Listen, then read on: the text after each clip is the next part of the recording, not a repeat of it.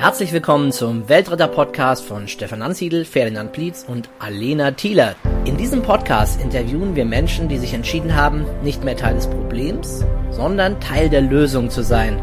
Erhalte Impulse für eine bessere Welt.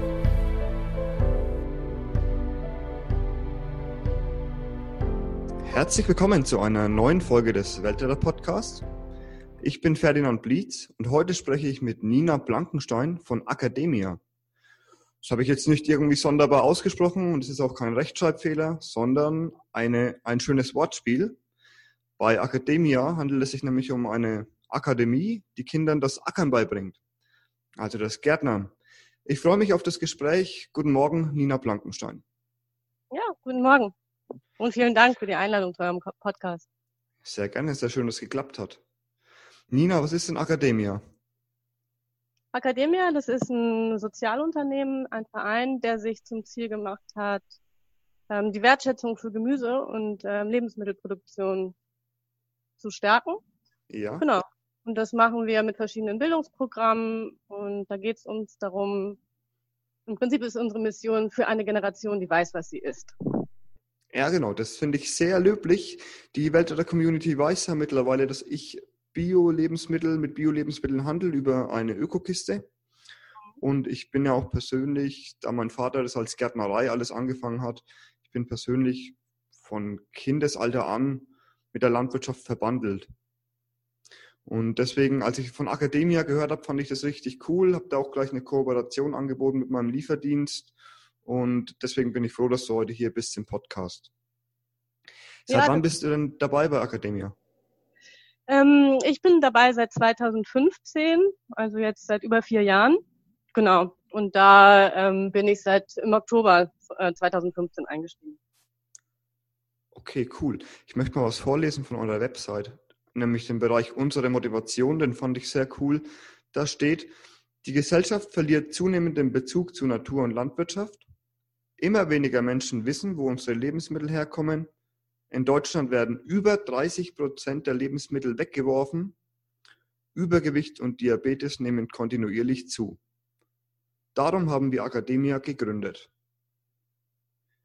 Bei der Gründung warst du ja sozusagen, also du bist ja ziemlich von Anfang an im Boot. Willst du da ein bisschen was zur Geschichte erzählen? Mhm. Also bei der Gründung selbst war ich nicht dabei. Gründer, das sind Christoph Schmitz, Jörg Krebs und äh, Ulrike Pefken. Ähm, und das ist vor allem äh, entstanden, weil Christoph, der, äh, der, der, der Gründer, der ist selbst von einem Hof, also äh, von einem Kartoffelhof. Und der hatte schon immer, also die hatten dann auf dem Hof auch tatsächlich immer Schulklassen bei sich.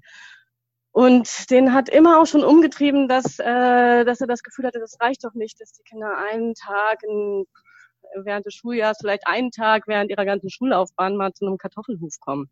Ja. Und das war so die Motivation. Ne? Das hat den, glaube ich, nie so richtig losgelassen.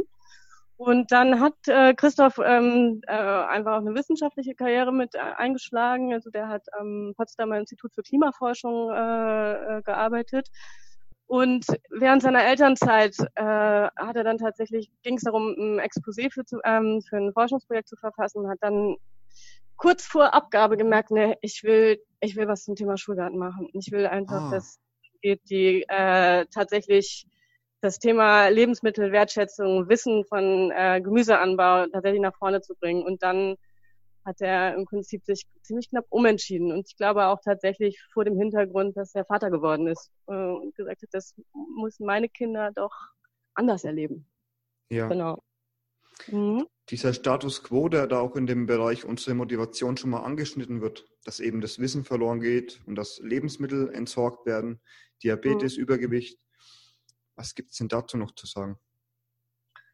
Ja, das ist, ähm, das ist ja mittlerweile viel stärker äh, ins Bewusstsein der Gesellschaft gerückt oder auch so zur Debatte geworden, als das vielleicht 2013, 14 war. Ne? Also da war das eigentlich nicht so stark Thema. Und es ist natürlich relevant. Ne? Also die Frage, ähm, wie ernähren wir uns und mit welchem Bewusstsein ähm, die ist natürlich total zentral, gerade wenn es darum geht, dass, äh, dass es um Kinderernährung geht, ne? oder auch darum, wie Kinder äh, groß werden und sich ernähren können. Und äh, weil, also unser Ansatz ist halt in dem Moment, wo die Kinder lernen, wie Gemüse angebaut wird, dass die Wertschätzung damit automatisch auch steigt. Also mit dem Wissen und der Beschäftigung um das Gemüse, um den Anbau, um die, um, also sozusagen mit dem Wissen, wie viel Arbeit das auch ist und was da drin steckt, ist dann automatisch auch in der, sagen wir mal, Konsumenten- und Ernährungshaltung später einfach ein anderes, äh, ein anderes Verhalten eintritt. Also nicht so sehr mit dem moralischen Zeigefinger, du sollst dich gesünder ernähren, sondern eher mhm. über den Zugang von Lernen und Erforschen und Erkunden sozusagen als positiven Nebeneffekt dann einen bewussteren Umgang zu erzielen. Und das ist auch tatsächlich so. Ne? Wir erleben, dass die Kinder dann mh, viel schneller Sachen auch essen, die sie sonst vorher nicht gegessen hätten. Ne? Also Tomaten einfach so in den Mund stecken, Zucchini, äh, selbst Mangold probieren und solche Dinge, die sie halt vorher nicht essen würden. Ne? So, Klar, ja. wenn man das selber ja. angebaut hat, dann muss man das schon mal probieren. Ne?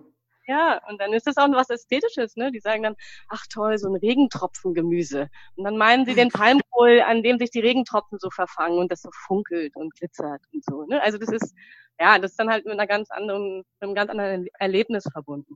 Ja. ja.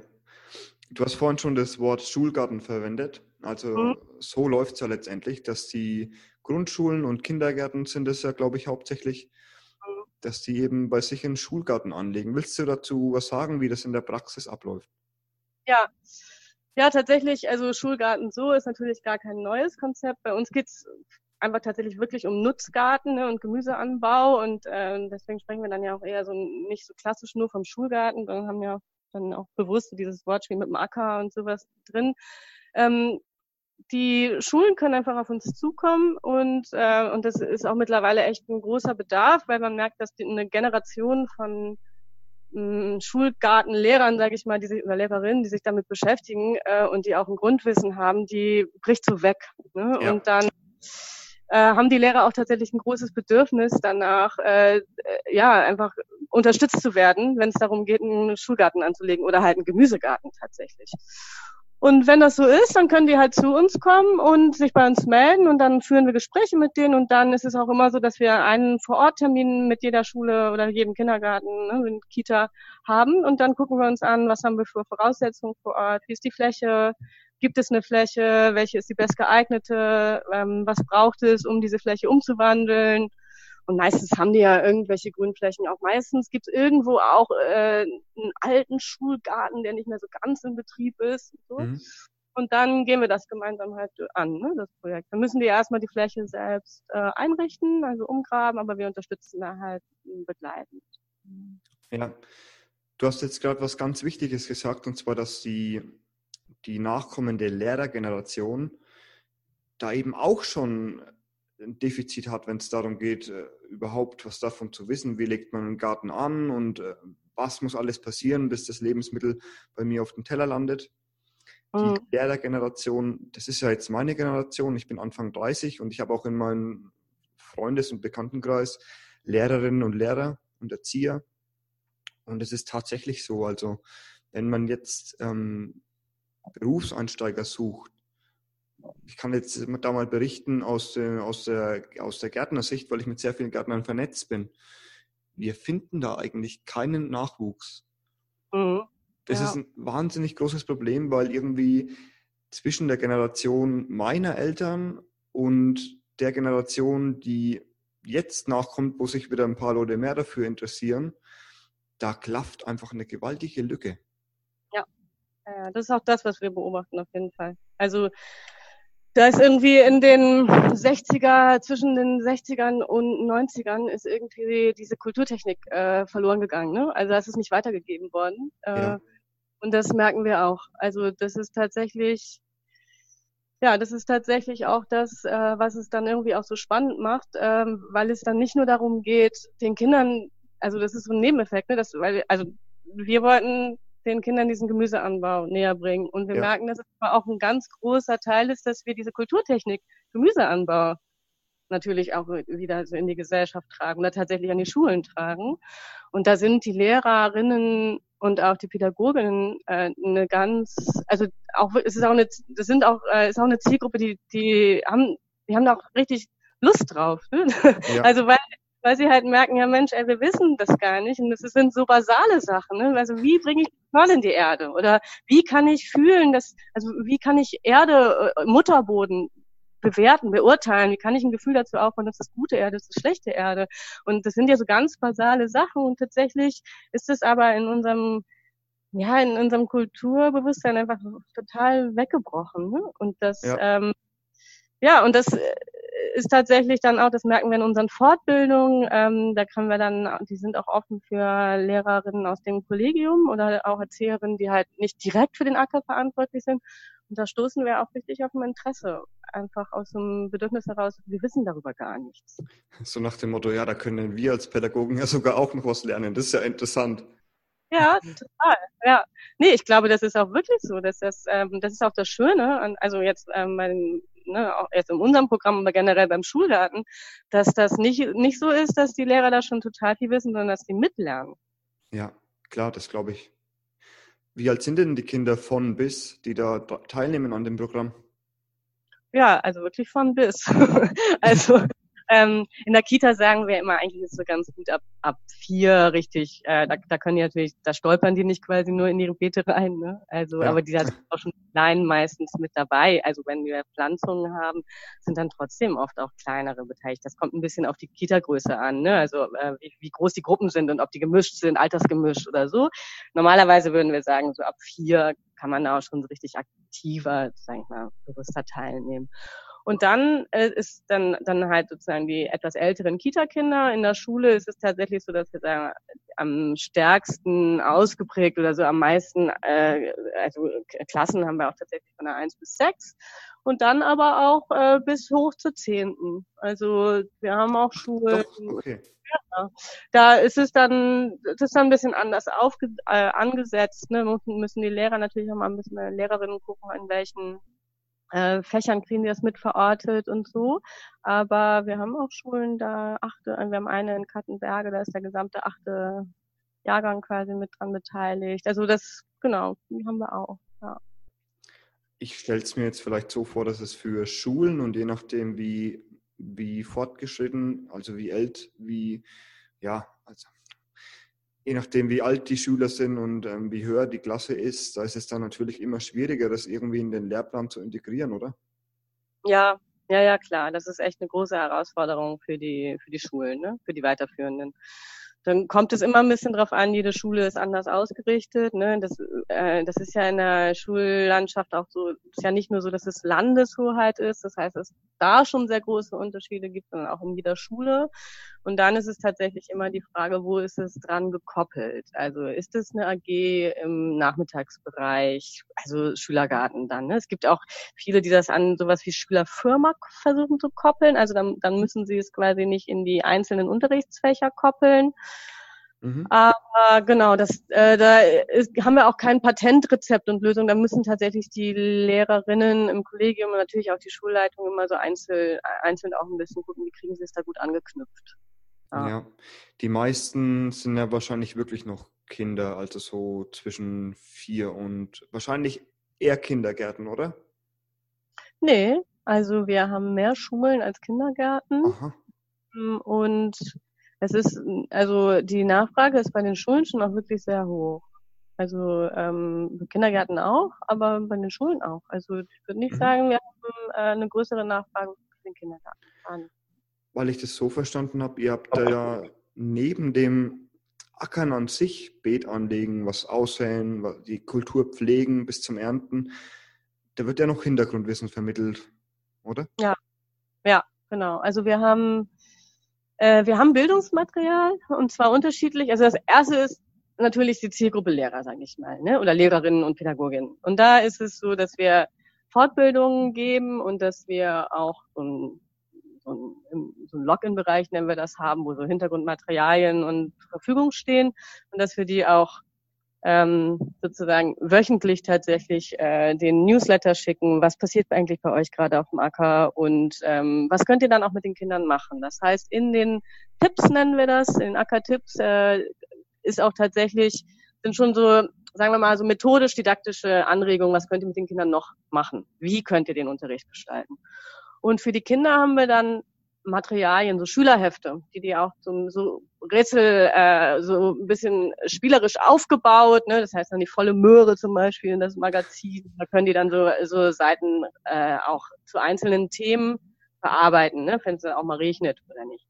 Ja. Und bei Kita-Kindern ist es dann eher, dass wir, oder was heißt eher, wir haben da Geschichten geschrieben. Da gibt es dann um äh, Gemüsecharakter, dann gibt es Gemüsecharaktere wie Rudi Radieschen oder Sarah Salat, die dann so auf Erkundungstour gehen ne? und so auf dem Acker halt äh, so äh, Sachen erleben. Und das ja. können die Kinder in der ersten, zweiten auch noch einsetzen. Aber das verschiebt sich dann, je nachdem wie alt die sind und welche Klasse ackert, kann man dann die unterschiedliche Bildungssachen nutzen. Ja, genau, das stelle ich mir eben als große Herausforderung vor. Also man muss das ja Kindern, die jetzt so fünf Jahre alt sind, ganz anders vermitteln als Schülern, die in der achten Klasse sind oder sowas. Mhm. Und da, da braucht ihr ja dann ein wahnsinnig breites ähm, ja, Portfolio an, an Unterrichtsmitteln, oder? Mhm. Ja, wir haben so eine Differenzierung halt erstmal bei den Kita-Kindern und dann nochmal in, den, bei den, in der Schule. Und da, also sozusagen so drei Stufen. Ne? Also äh, das Kita-Material kann teilweise auch für erste, zweite noch mitbenutzt werden. Also weil das halt ja. so Geschichten sind vor allem. Ne? Und dann ist natürlich sind die Lehrerinnen ja aber auch Expertinnen. Die wissen dann ja auch, wie sie das also sozusagen auch umjustieren teilweise. Ne? Und dann haben wir was für eher so zweite, dritte, vierte Klasse, wo nicht so viel Lesekompetenz, äh, sag ich mal, erforderlich ist, was noch ein bisschen leichter aufgebaut ist. Und dann haben wir vertiefendes Material bis zur sechsten. Und tatsächlich ist es so, dass wir noch kein ausdifferenziertes Material haben für die, sagen wir, siebte bis zehnte. Da kommt es immer drauf an. Die Lehrer können sich das dann angucken, die Lehrerinnen, äh, und überlegen, ähm, ach, das für die sechste, fünfte, sechste, das kann ich aber bei denen noch gut einsetzen. Oder sie arbeiten dann im Moment auch mit uns gemeinsam aus, was könnten, wie könnten wir noch weitere Materialien für die älteren Schülerinnen ähm, einsetzen? Was brauchen wir dafür? Äh, könnt ihr uns Filmtipps geben? Dann können wir mal einen Film einsetzen, um das noch weiter zu vertiefen. Mhm. Und da arbeiten wir sozusagen immer auch so Hand in Hand, ähm, was kann man machen. Und dann kommt aber auch ein bisschen drauf an, ja, wie die das anlegen. Ne? Also ob das als, als Schülerfirma angesetzt ist oder im Bereich äh, AG oder ob die das tatsächlich in so einzelne Module mit in den Unterricht einpacken. Aber tatsächlich da, ähm, äh, also bis zur sechsten sind wir, glaube ich, mit Bildungsmaterialien komplett aufgestellt und ab dann gucken, müssen wir dann, kann man bestimmt auch noch mehr erarbeiten, aber machen wir, versuchen wir auch ein bisschen zu gucken, was brauchen die Schulen tatsächlich von uns und was brauchen, also erarbeiten auch die Lehrerinnen selbst. Ja, es muss ja dezentral organisiert sein. Ihr sitzt, mhm. glaube ich, in Brandenburg, äh, Berlin in der Ecke. Mhm. Also hm. der Hauptsitz quasi, ne? Ja. ja. Und ihr habt ja Schulen in ganz Deutschland wahrscheinlich. Ja, Deutschland, Österreich und Schweiz. Ach, auch noch, okay. Ja. Und wie bekommt ihr das hin, dass ihr dann vor Ort immer Leute habt, die die Einrichtungen dabei unterstützen? Ja, das ist, äh, das, das ist echt ähm, schwer. Ja. nee, nein, das ist gar nicht, also im, im Sinne von, das ist natürlich echt eine große Anforderung. Also Herr Christoph, der hat es schon immer auch gedacht, als das, das muss flächendeckend sein, weil das Problem besteht ja jetzt quasi nicht nur in Berlin-Brandenburg. Ne? Also dieses ja. Thema. Deswegen war das von Anfang an auch so angedacht, oder es war auch in der Pilotphase schon, dass der dann ähm, mit seinem Hof in Erkelenz, weil das ist NRW, äh, gesagt, okay, wie kann man eigentlich auch gleichzeitig mehrere Orte bespielen? Mhm. Und tatsächlich war das die große Aufgabe in den letzten drei, vier Jahren, äh, natürlich zu gucken, wie kriegt man die Infrastruktur in die Fläche und die Region. Und du weißt es ja, wir sind ja in Bayern da also äh, aktiv und es hieß also, dass wir in den letzten Jahren sehr stark daran gearbeitet haben, äh, vor Ort in den Regionen äh, sogenannte Regionalmanagerinnen, ne, so heißt es jetzt bei uns, ähm, einzusetzen und also auch ähm, ja dann äh, einzusetzen, um dann vor Ort in der Region auch eine Infrastruktur aufzubauen. Ne? Also mit ähm, kürzeren Fahrtwegen äh, zu den Lernorten, aber dann natürlich auch Kontakten zu den lokalen Gärtnereien. Ne? Also dann zu gucken, wie, wie kriegt man äh, Ackerhelfer, Ackerhelferinnen heißt das, also organisiert für die ländlichen Regionen. Wie kriegt man die äh, Pflanzenkommissionierung hin für die unterschiedlichen Lernorte? Und das ist ein, also echt, äh, das ist ein ziemlich komplexes Unterfangen. Ja. Mittlerweile finde ich, sind wir da aber auch wirklich sehr gut aufgestellt, weil wir in jedem Bundesland, also für jedes Bundesland Ansprechpartner haben, die dann wirklich vor Ort auch sitzen und dann auch sich natürlich besser auskennen in den Regionen und auch mit der Bildungspolitik, die ja auch mal in den Regionen anders ist, aber halt auch, wie gesagt, mit lokalen Gärtnereien und Initiativen zusammenarbeitet, sodass wir dann versuchen, einfach vor Ort ein wirklich stabiles Netzwerk aufzustellen und wir von Berlin und Brandenburg natürlich versuchen zu unterstützen. Und dann haben wir, geht es darum, Wissen und Qualität zu sichern, natürlich, dass wir gucken, dass, äh, wie, wie setzt man das dann auch in den Regionen um oder wie, wie was, was, was, was, genau, also sowas wie Lehrmittel und sowas, das entwickeln wir dann in Berlin. Aber es geht schon darum, dass vor Ort so ganz stabile Netzwerke quasi entstehen, ne, und so Infrastruktur. Ja. ja. Lokale Gärtnereien hast du jetzt angesprochen. Wozu braucht ihr die? Ihr bekommt Pflanzen von denen? Ja, für die Jungpflanzenanzucht. Ne? Also mhm. ähm, genau, also wir haben verschiedene Einbringtechniken, ne? also weil es ja auch darum geht, dass die Kinder unterschiedliche Sachen lernen, dass es nicht nur ausgesät wird, sondern auch Jungpflanzen. Wir pflanzen ja mit den Kindern vor Ort.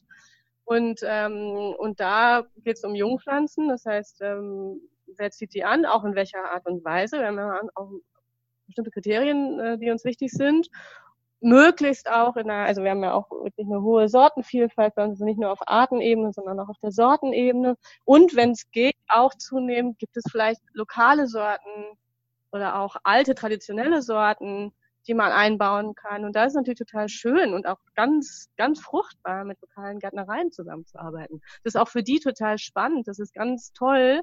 Also, weil es darum geht, ja, auch für, ein, für, für eine andere Zielgruppe quasi, ne, auch äh, Jungpflanzen anzuziehen. Und es sind ganz tolle Partnerschaften, die da auch entstehen. Klar, und dann können ja die Kinder trotzdem nochmal ergänzend zu diesem lokalen Gärtner, der dann in der Kooperation mit drin ist, mal hingehen, mal schauen, was der so macht. Und ja. Ja.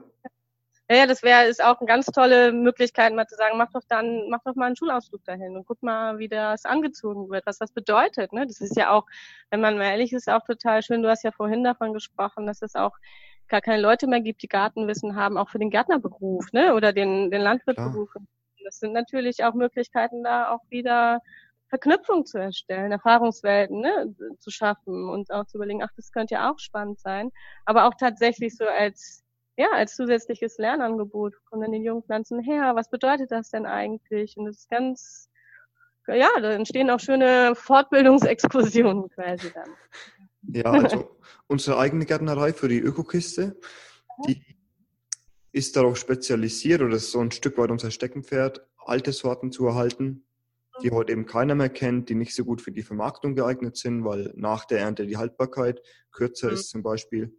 Und wir haben zum Beispiel 300 Tomatensorten. Oh, schön. Mhm. Gibt es ja alle Farben, Formen und Geschmäcker und das ist auch was.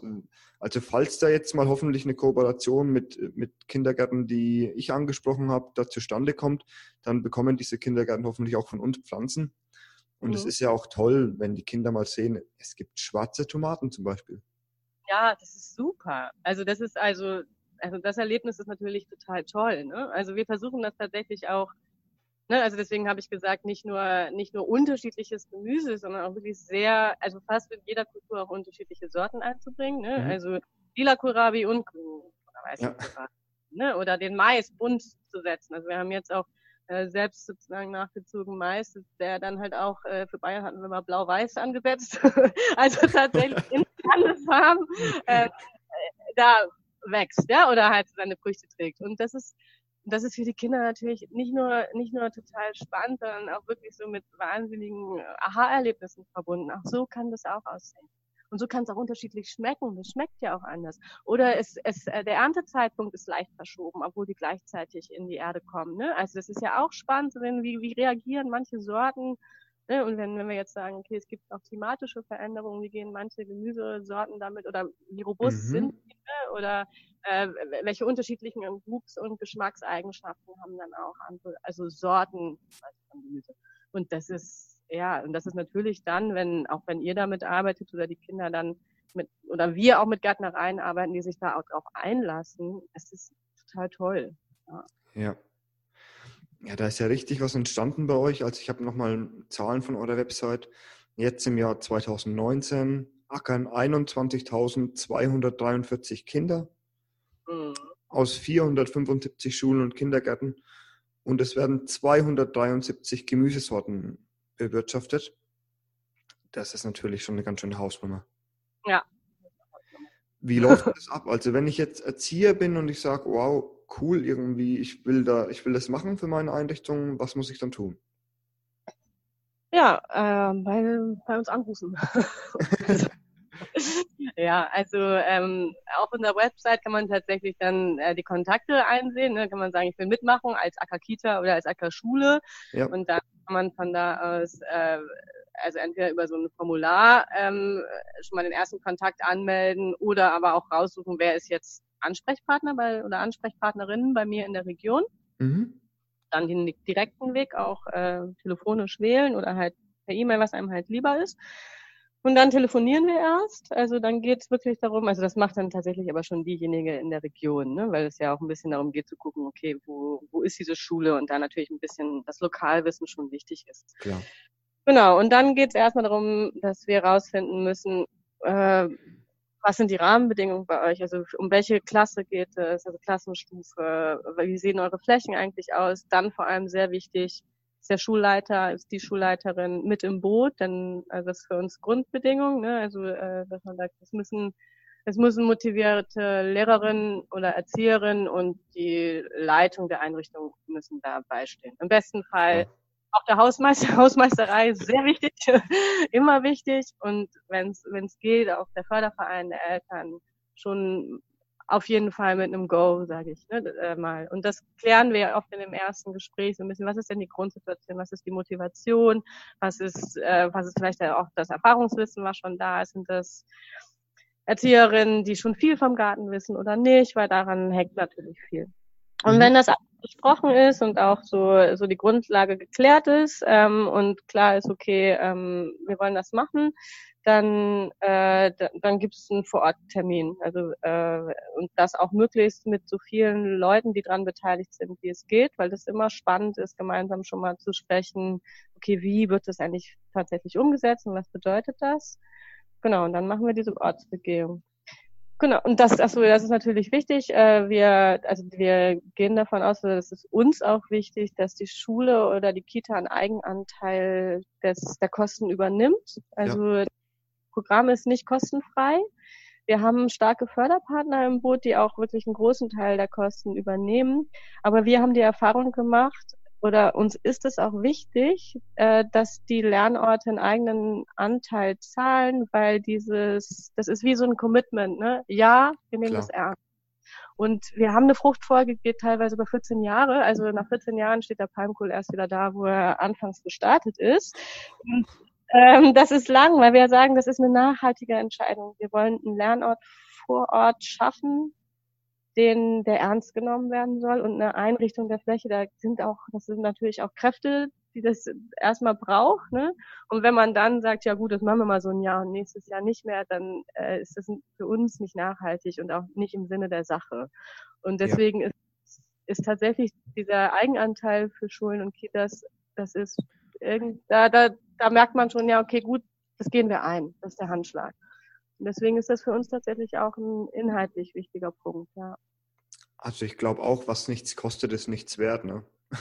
Ja, also genau, die Erfahrung zeigt es auch, dass da was, da steckt was, da steckt was drin, ne? Ja, genau. Und wie hoch ist dieser Eigenanteil im Durchschnitt? Genau, also so ganz im Durchschnitt kann man es nicht sagen. Also weil, weil wir auch Stufen haben, äh, es geht darum, am Anfang sind die Kosten höher. Wir versuchen ja, die Schulen in die Selbstständigkeit zu bringen. Also die sollen ja irgendwann das ohne uns können.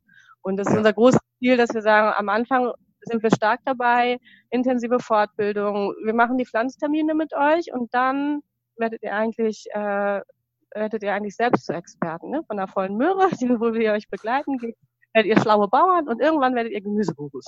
Und dann braucht ihr uns eigentlich auch nicht mehr. Klar. Und diese Stunden sind dann unterschiedlich in der Finanzierung. Der erste, also ähm, also so durchschnittlich im ersten Jahr zahlen die Schulen 2400 Euro. Und dann kommt es aber darauf an, ob es auch noch eine Förder, wie die Förderlandschaft vor Ort aussieht, ob wir noch äh, Partner haben, die mitfinanzieren. Und wir tragen aber die andere Hälfte. Also das ganze Programm kostet rund 5000 Euro und mhm. äh, die, die andere Hälfte, die steuern wir schon vom Verein und äh, Geldern, die wir einwerben, dazu. Genau. Und, ähm, und dann reduziert sich der Eigenanteil deutlich, so dass man wirklich sagen kann, die, äh, das zweite Jahr sind wir schon ähm, deutlich mit weniger dabei ähm, und können dann irgendwie dann, wenn man Gemüseguru ist, kann man sich für 120 Euro im Jahr, äh, wo wir dann dafür sorgen, dass dann äh, Infomaterialien und sowas die von uns bekommen.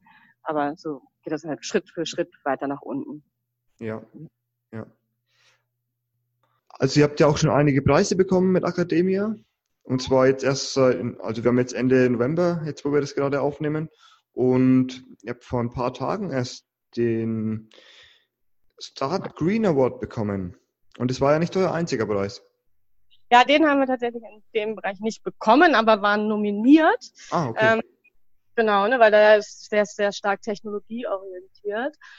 Aber ja, also die letzten zwei Jahre haben wir wirklich, sind wir in ganz unterschiedlichen Bereichen tatsächlich ja ausgezeichnet worden. Das ist natürlich toll, ne? Das macht uns auch ganz stolz, weil da ja auch so viel drin steckt, weil wir, glaube ich, auch ja, weil das auch ein Qualitätszeichen ist. Ne? Also das ist uns ja auch sehr wichtig. Also sagen, wie kriegen wir auch die Qualität in dem Wachstum mit so vielen Schulen in der Fläche gewährleistet und auch den Anspruch, den wir dahinter haben. Und dann ist es ganz toll, wirklich auch zu sehen, also ja, wir haben den KfW Award, das ist ja auch sozusagen, also da geht es im Prinzip eher um die Frage ähm, Gründung und Mittelstand. Ne?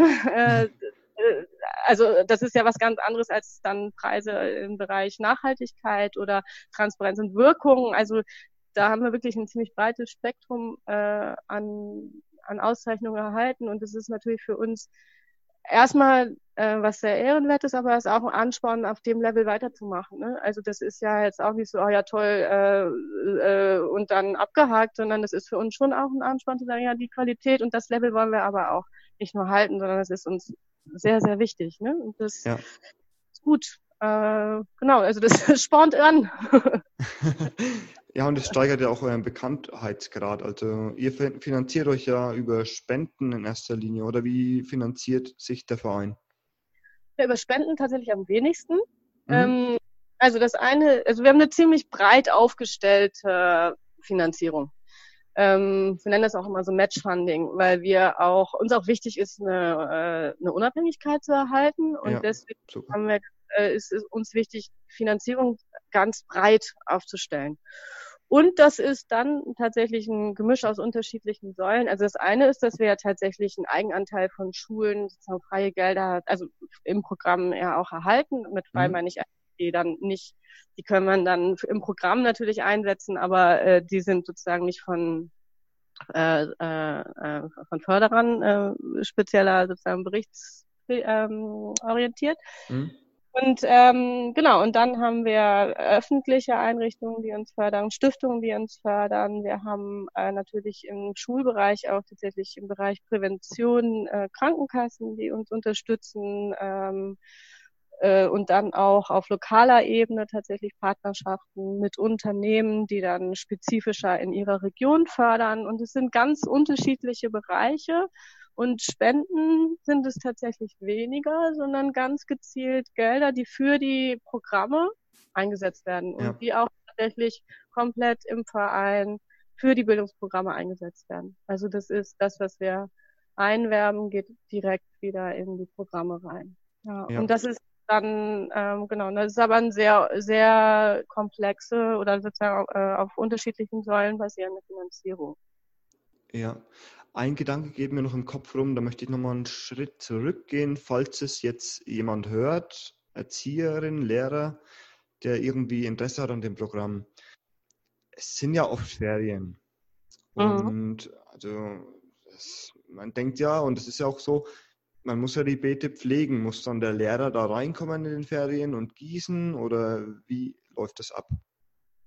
Ja, also äh, ganz ohne Ferienbetreuung geht's nicht. Ja. Ähm, aber das, die Angst vor den Ferien ist immer größer, als es sich dann in der Realität äh, so, ja. Also ähm, klar, das ist, geht schon darum zu gucken, wie kann das in den Ferien bespielt werden.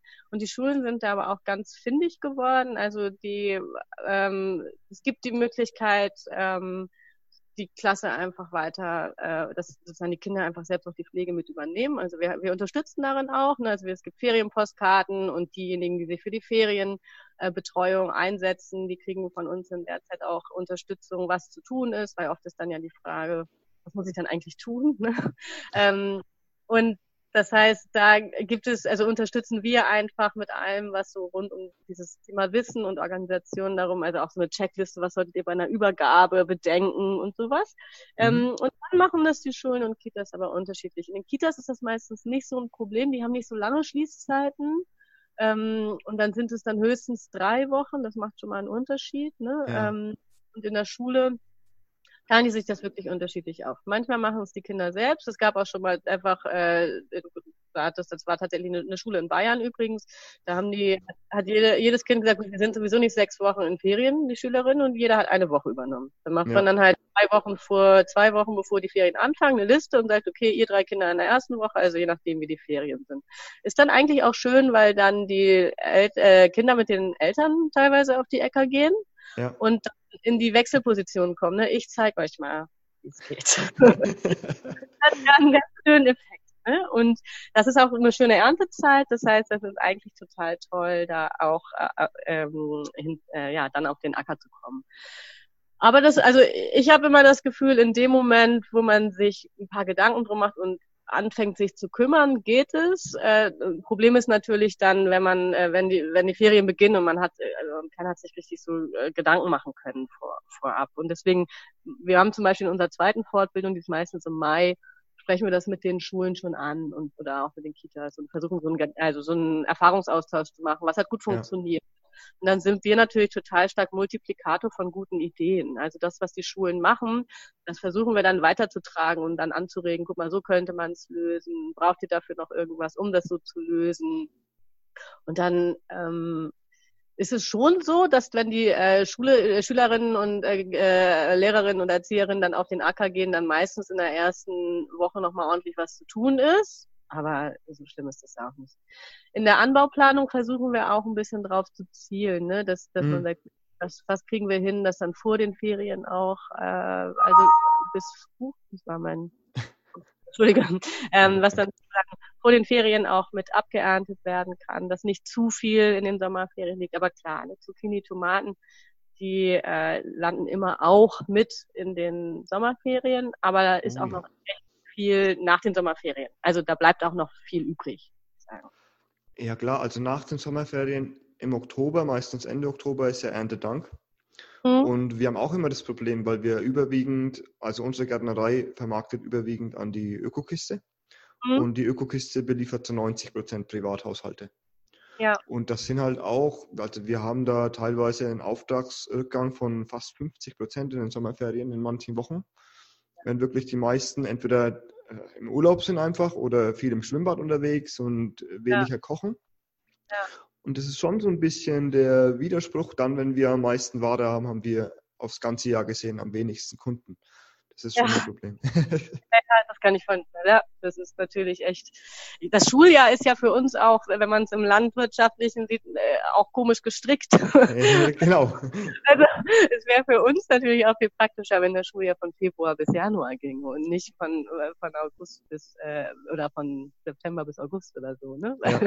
ähm, aber ja, das ist halt so, ne? Damit muss man irgendwie auch zurechtkommen. Ist, wir haben auch die Erfahrung gemacht, also tatsächlich ist es auch ganz schön, ne, für die Kinder und Familien, die nicht in Urlaub fahren, äh, das Angebot halt zu haben, ne? dass man dann sagt, oder halt die nicht so, also, ne, sind ja selten alle weg, es ja. gibt ja auch die Möglichkeit, dann äh, Mentorinnen, also ehrenamtlich Leute, die sowieso aktiv sind in der Schule, auch da auf den Acker zu lassen und dann, dann kommen die, die übernehmen auch nochmal die Pflege.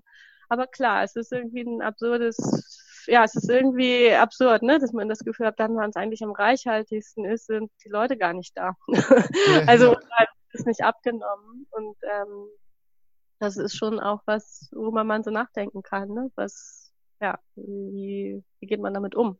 Ja. Dann kommt halt das ganze Thema natürlich auch, okay, wie machen wir das Gemüse haltbar? Was machen wir dann, wenn dann so viel da ist? Mhm. Äh, also müssen wir unsere Anbauplanung verändern und sagen, im, im Sommer brauchen wir nicht so viel. also kann ja auch eine Idee sein, ne? Also oder ist es dann eher, wie geht man dann mit dem Gemüse um, was da ist und was nicht vollkommen wird? Ja, genau, das hätte mich jetzt sowieso noch interessiert. Also geht ihr auch ein auf diese Punkte Weiterverarbeitung und Vermarktung, also alles, was so nach der Ernte noch kommt? Also drauf eingehen, ja, aber irgendwann, also ich, ich glaube, man könnte halt wahnsinnig viel machen und wir haben auch viele so Schnittstellen dahin. Irgendwann muss man ein bisschen gucken, was können die Schulen gerade auch noch umsetzen. Und ähm, also ja, also es gibt, äh, wir haben das, so Bildungsbausteine nennen wir das, ne? Also da äh, gibt auch einen Bildungsbaustein haltbar machen. Also mhm. welche Arten der Haltbarmachung gibt es eigentlich? Wir geben Rezepte, ne? Wie kann man, also Palmkohlchips ist ja quasi auch eine Art, Gemüse haltbar zu machen oder halt auch, ne? Also äh, Kürbismarmelade, Zucchini, ne? Zucchini-Schwämme ist ja auch immer ein bisschen das Thema. Ähm, immer ein bisschen, ja. ja.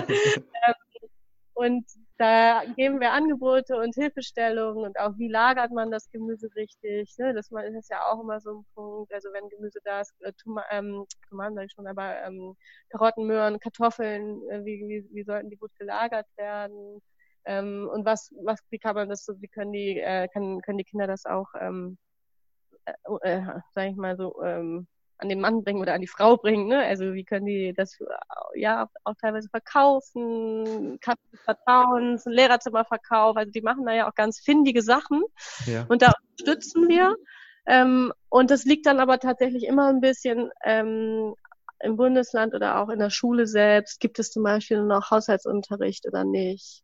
Ähm, gibt es eine Küche vor Ort, um das zu verwerten oder nicht? Äh, ist die Lehrerin, also wie, wie stark ist das Kollegium daran interessiert? Gibt es eine Kollegin, einen Kollegen, der das äh, gut durchführt und Lust hat, das gemeinsam zu machen? Macht das nur eine äh, Kollegin oder eine, eine Lehrerin, eine, eine Erzieherin? ähm, die sozusagen das selbst auch in, also da auch noch Wissen mitbringt. Und das ist ganz, ganz unterschiedlich. Aber die Anknüpfungspunkte sind natürlich da und die bespielen wir auch, ne? weil das irgendwie ja auch, was heißt irgendwie, das gehört halt dazu, wenn man das nachhaltig angeht. Ne? Absolut, ja. ja. Also echt richtig cool. Mir gefällt das Programm sehr gut. Ich möchte mal, und ich versuche auch natürlich, ich, ich habe ja einige Kindergärten als, als Kunden. Wir sind ja mhm. Lieferant im Rahmen dieses Schulprogramms. Ja.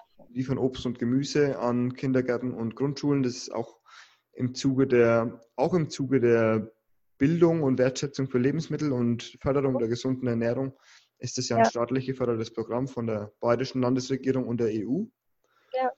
Und so ist auch die Kooperation zwischen der Ökoküste und Akademia zustande gekommen. Und wir haben auch schon Flyer verteilt für euch und ich hoffe, ihr werdet einige neue Kitas und Schulen fürs Ackern begeistern können. Ja, danke. Ich kann ja auch nochmal sagen, äh, wir suchen auch immer total, äh, also wirklich mit, mit großer Lust Ackerhelferinnen, weil das, das sind ja die Helferinnen, die bei uns dann bei den Pflanzterminen auch dabei sind. Und ähm, also wer Lust hat, also und selbst quasi nicht für, äh, keine Schule ist, also wer, ne, sondern einfach Lust hat, mit dabei zu sein und auch was vom Gemüseanbau zu lernen und so mit Kindern draußen zu ackern, der äh, kann sich auch gerne melden. Also ich glaube, die Juliane ist das ja im Moment bei dir auch, ne? Ja. Die, ähm, die freut sich und das ist dann einfach auch wirklich tolle, tolle Erlebnisse und also, ne, wenn ihr Lust habt, dann meldet euch doch. Das kann ich mir vorstellen. Das ist ziemliche Gaudi, wenn die Kinder dann ernten und oder mal durchhacken müssen. Das macht bestimmt Spaß. Ja, ja, auf jeden Fall. Mhm. Ich habe noch zwei ganz andere Fragen an dich und zwar jetzt mal den Blick geweitet in die, in die sehr breite Welt der Perspektive. Mhm. Ich habe ja jetzt erfahren im Vorgespräch, du hast zwei Töchter. Ja. Ist richtig, oder? Ja. und was glaubst denn du, was ist denn jetzt so aus Weltrettersicht oder aus Nachhaltigkeitssicht besonders wichtig, den Kindern beizubringen? Ja, puh. das gibt vieles, gibt vieles. Ja, okay.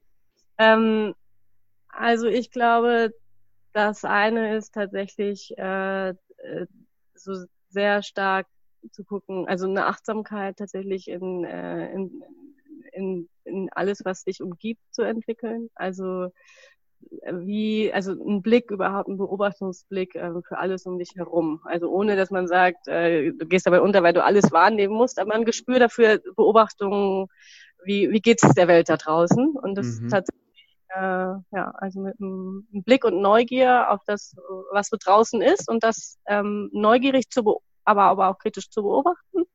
Das heißt, es ist ein, dass ich ähm, ein Interesse, ein, ein wahrhaftes Interesse für das, was draußen passiert. Ähm, und das Ganze, und das andere ist, glaube ich, tatsächlich so eine Art, ja, was also so, ich nenne das mal so Resilienz ist das ja, also sich ja. zu überlegen, ähm, was braucht es, äh, was braucht es auch, um, also was ist das wirklich Wichtige auch, um ähm, ja, um äh, überlebensfähig zu sein. Ne? Also sich zu angucken, ähm, ja, was ist, was ist das wirklich, äh, worauf müssen wir uns einstellen und ähm, flexibel auf Sachen reagieren zu können. Und nicht ja. gleich einzuknicken, wenn es mal irgendwelche Widerstände gibt oder so. Ja, genau, sich das anzugucken, ne? also auch klar dazustehen und zu sagen, das ist, äh, das ist das, wofür ich stehe und was ich mhm. glaube, was, ja.